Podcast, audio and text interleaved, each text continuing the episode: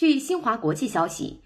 世界卫生组织十五日公布的最新数据显示，全球累计新冠确诊病例达两亿七千零七十九万一千九百七十三例。